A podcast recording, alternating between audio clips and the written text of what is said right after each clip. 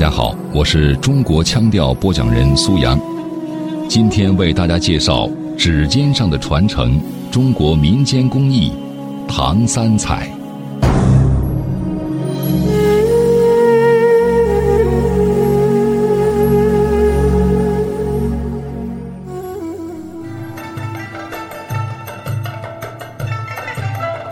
娘娘笑了，将来啊，我也要带上一个。近年来大热的古装剧中，唐玄宗李隆基宠爱杨贵妃的场面，往往用歌舞嬉戏的形式展现。而在真正的历史上，唐玄宗曾经召两市杂戏以娱贵妃，其中有个骆驼载乐节目，集杂技和马戏于一体。五位艺人在没有围栏的骆驼背上载歌载舞，表演高难度的技艺。这个精彩场面被当时的能工巧匠记录下来，做成了一尊三彩釉陶骆驼载乐俑，成为唐右领军卫大将军鲜于庭会的爱物。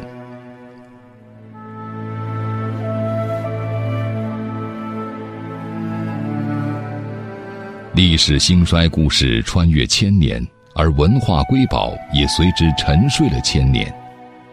直到一九五七年，中国科学院考古研究所发掘鲜于庭会墓，这尊代表了唐三彩高超工艺水准的彩俑才随之出土。如今，它安静地陈列在中国国家博物馆。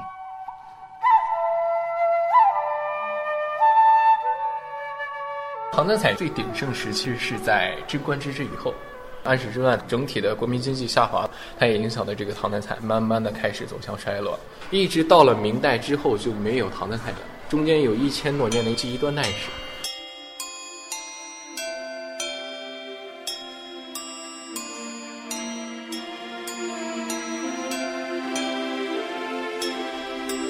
博物馆里，讲解员细致地讲解着唐三彩的起落兴衰。如果不是1905年陇海铁路的修筑，恐怕它依然难以重见天日。当年铁路修到洛阳段时，在北邙山出土了一批三彩马、侍女、枕头等色彩绚丽的随葬品。之后，在丝绸之路、地中海沿岸和西亚的一些国家。都挖掘出类似的器物，尤其是三彩骆驼，后背承载丝绸，驮着乐队。其中金发碧眼的骆勇头戴翻檐帽，再现了中亚胡人的生活形象，不禁让人联想起当年骆驼叮当漫步在丝绸之路上的情景。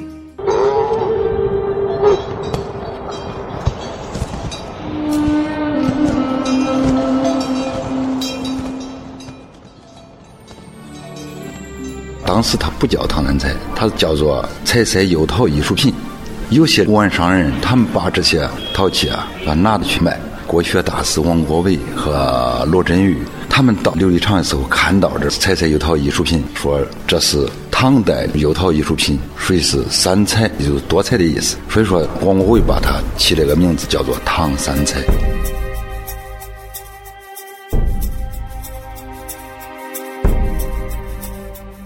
唐三彩造型生动逼真，色泽艳丽和富有生活气息，具有极高的艺术造诣。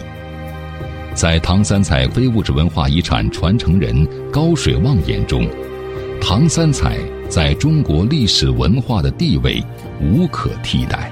在汉代时期做这种陶器啊，都是用黄泥巴来制作；一到隋唐时期啊。人们把黄、绿、白、蓝、褐、黑大胆的都用到一件器物上。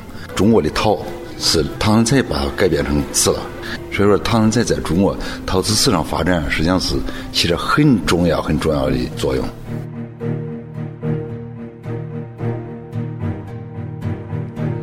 作为传统的文化产品和工艺美术品，唐三彩在中外文化的交流上也起到了相当重要的作用。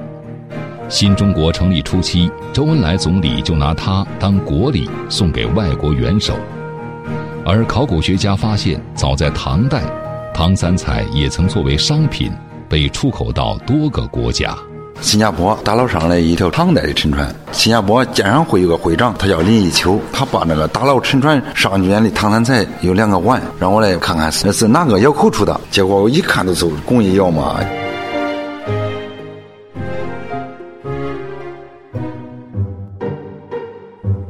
有人认为唐三彩是一种名器，但事实上，在唐代，它的用处非常广。在唐朝时候，就经过水上丝绸之路往东南亚这些国家运送这种陶器。你说这唐三彩它的用途是啥？肯定是什么都做，也做摆设、艺术品，也做生活用具，也出口。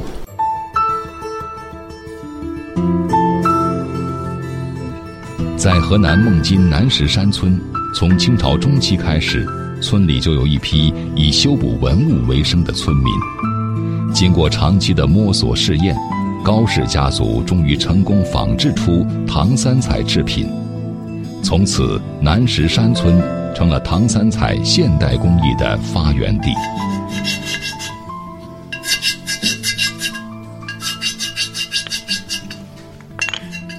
唐三彩的传统制作工艺分为泥料工艺、釉料工艺和制作工艺三大类，每大类中又包含五到六个小类，包括了选料、研磨、制模、素烧、施釉等复杂流程。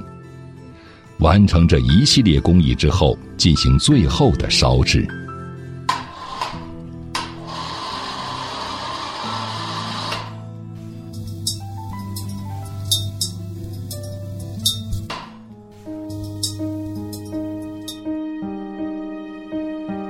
今天虽然唐三彩的制作还保留着大量手工制作环节，但和千年前的工艺相比，已经有了很大的技术革新。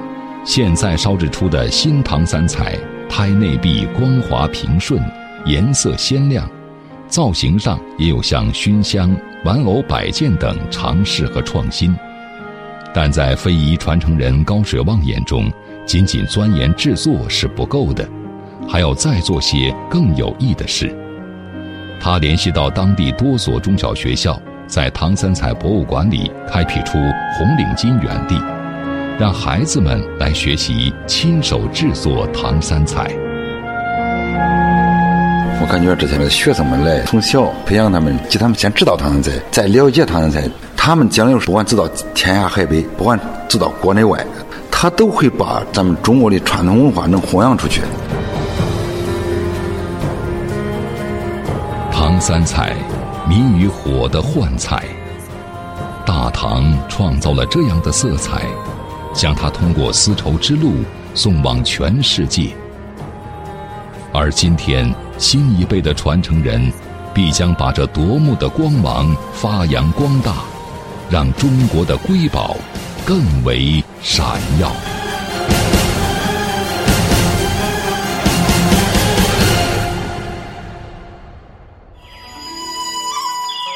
唱念做打，灵动超然，展东方筋骨；生旦净丑，四海飞扬，传中华神韵。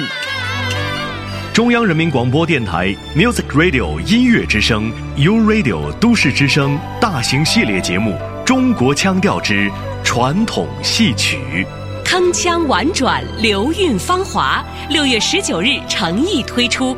展现中国传统戏曲之美，为党的十九大真诚献礼。